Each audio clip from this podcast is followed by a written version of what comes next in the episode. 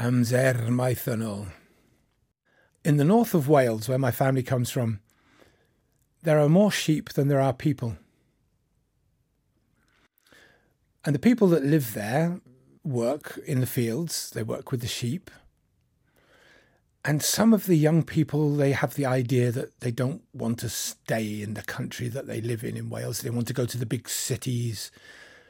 They want more of an adventurous life. They think that where they live is boring.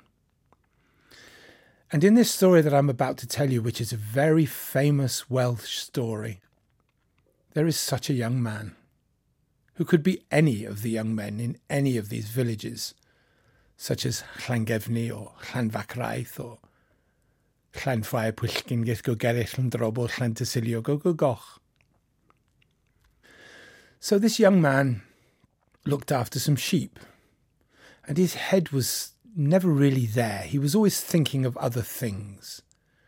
He thought his life wasn't good enough, and he didn't pay attention, and one day the sheep wandered off and got lost.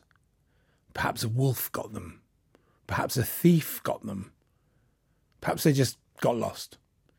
But anyway, he had to go back to his parents and tell them that he'd lost the sheep. They weren't very happy about this. So after a while, this young man felt that it was time for him to leave. He didn't want to live there anymore. He'd go to London. He'd become rich because somebody told him that the streets of London were paved with gold. So he set off one morning to walk to London. In those days, a lot of people walked to London. It's a long way, but you can do it. To walk to London, you need to put one foot in front of the other and wait till you get there. To help, you need a stick, a staff. So this young man saw a beautiful hazel bush and decided to cut himself a staff from one of the branches of the hazel bush. And that he did. It was lovely. It was about as tall as him, sat in his hand quite nicely, walked along next to him. It was very nice. So he walked to London with his staff. And when he got to London, he found that the streets were not paved with gold, they were paved with other things. There are a lot of dogs in London. So he was standing on a bridge. He was begging to the people that went past. And he saw across the road of the bridge an old man who was looking at him, and he wondered why. Hey, old man, why'd you keep looking at me? Oh, said the old man, I'm not looking at you, I'm looking at your staff.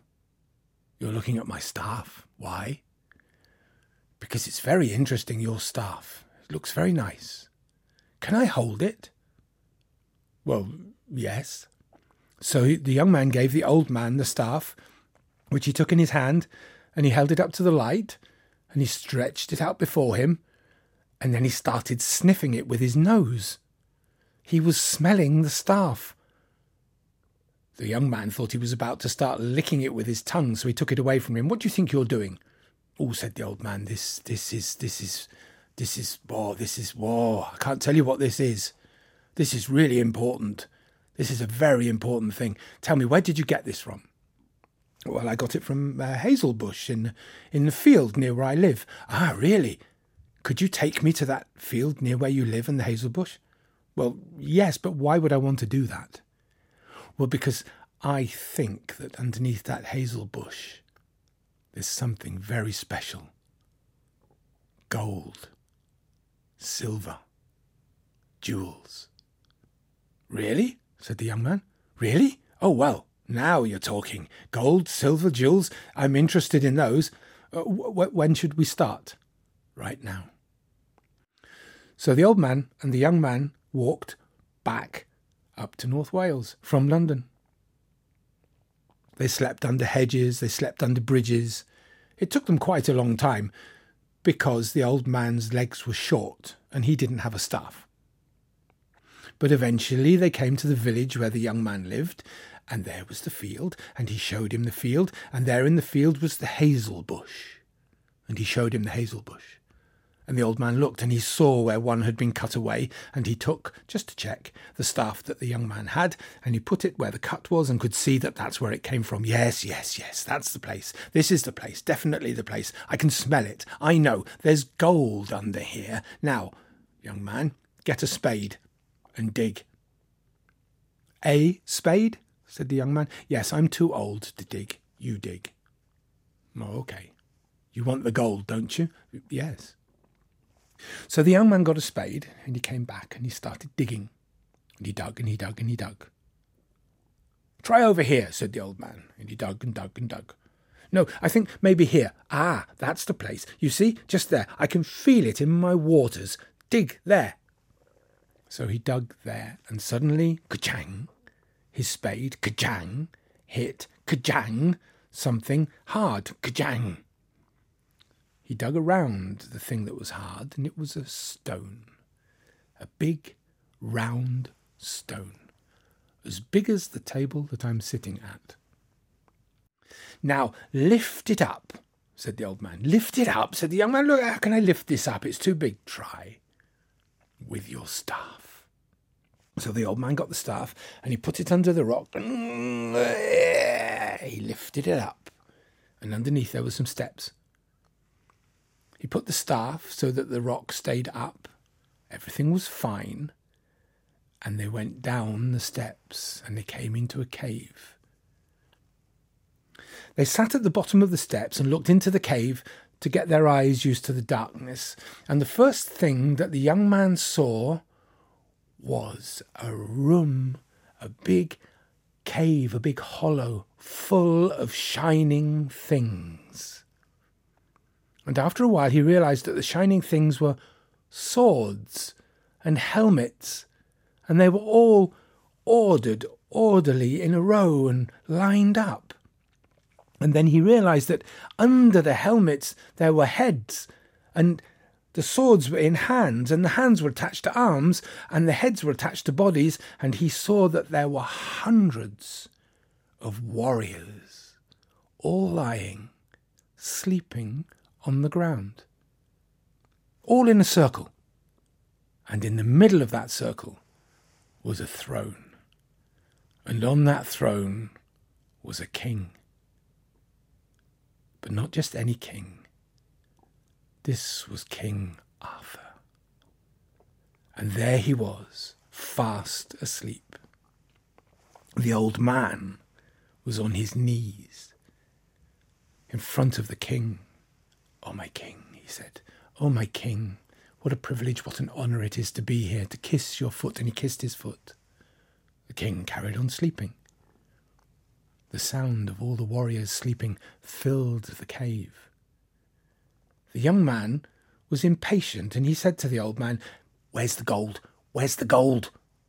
Ah, said the old man, and pointed at the back of the cave, and there was an, another opening, an entrance. And he went to that entrance and there, behind a huge bell, and when I say a huge bell, the bell was as big as the entrance to this second cave, was gold, was silver, were jewels. There's gold and silver and jewels in there. Yes, said the old man. Now take what you want, but be careful. If you ring that bell, you will wake all of these warriors up and the king as well, and then there will be trouble. So very carefully the young man went past the bell. He had to breathe in. He couldn't he had to make himself as small as he could, and he scratched along the wall until he got into the second cave, and there was the gold and silver and jewels. Oh, he filled his pockets up. He filled his socks up. He stuffed his shirt into his trousers and filled his shirt up. He was so full of gold. And he came back. Oh, how lovely, how lovely. I'm rich. But of course, he had so much gold and silver and so many jewels in his pockets that it made him quite big and he couldn't get past the bell. He tried as much as he could to get past the bell and he, oh, he had to leave some of the gold and silver behind. So he emptied his pockets of what he'd taken until he had just a few coins. And then he could slip past the bell and back out into the chamber where the old man was. Well, he said, I've got what I wanted. And so they started to go. But as he was going up the steps, he thought of all that gold and the silver. Oh, all that gold and silver, and I've got to leave it here. No, no, no, no, no, no, no. And he went back again, and he clambered over the warriors, and he went past the king, and he went past the bell again, and he filled his pockets up. The old man, who was on his way up his steps, didn't know anything about this. And he came back, but the gold and the silver was too much, and he pushed the bell as he tried to get past it, and the clapper of the bell hit on the side of the bell, and dong! It echoed throughout the whole of the cave. The old man, displaying a speed which you wouldn't have thought, ran back down the stairs again. You fool, you idiot, what have you done? I, I don't know, I, I don't know. Go, go, go, go. The bell had woken the warriors. The bell had woken the king. The old man, as quickly as he could, went round to all of the warriors and said, Not yet, not now. Tomorrow. Go back to sleep. Soon. Wait. And then he went to the king, who was awake, and the king looked at him, and he took the hand of the king, the old man, and kissed the hand of the king and said, privilege, the honour is mine to have seen you in my lifetime, but now is not your time. And the king slept again. The old man pushed the young man out. Get out, you fool. And when they got up, the old man took the staff so that the rock fell down again. And they went. They went their separate ways. The young man went back to his village and bought some sheep for his father, and he had lots of gold and silver and jewels, and he was a young man. He went down where all his friends were, where they drank and gathered around the market square and the pump, and he bought them all something to eat and something to drink, and oh, he bought a nice horse, and oh, he bought another nice horse, and oh, he bought a nice carriage. And he bought himself some boots, you know, leather boots, the ones that go right up to your knees. And he bought a lovely jacket and some trousers and a hat with a feather in it. In short, as time went by, he spent that money as if, well, he spent the money. And of course, after a while, there was no money left. One day he was sitting at the market, at the water pump, and his friends came past and said, Well, have you got anything for us today? And he felt bad about that. So, wait here. So he took his spade and he went back to the field. There was the hazel bush, but couldn't remember where it was. It was all covered over again, as if it had never been there. He couldn't find the rock. And wherever he put his spade in, it didn't go kajunk. It went. Pfft. Wherever he put it in, it just disappeared into the soft Welsh wet soil. He spent days digging up that field. People thought he'd gone mad making holes in that field. He didn't find it. He never found it. And people thought he was the craziest guy in the town. He didn't find it. He never found it. People said he had gone quite mad, especially in the evenings when he used to sit around with other friends and tell them the story of the king that slept in a cave underneath the hazel bush. They all thought he was mad for that. But there were only two people who knew the truth. Now there are more. And that is the end of my tale.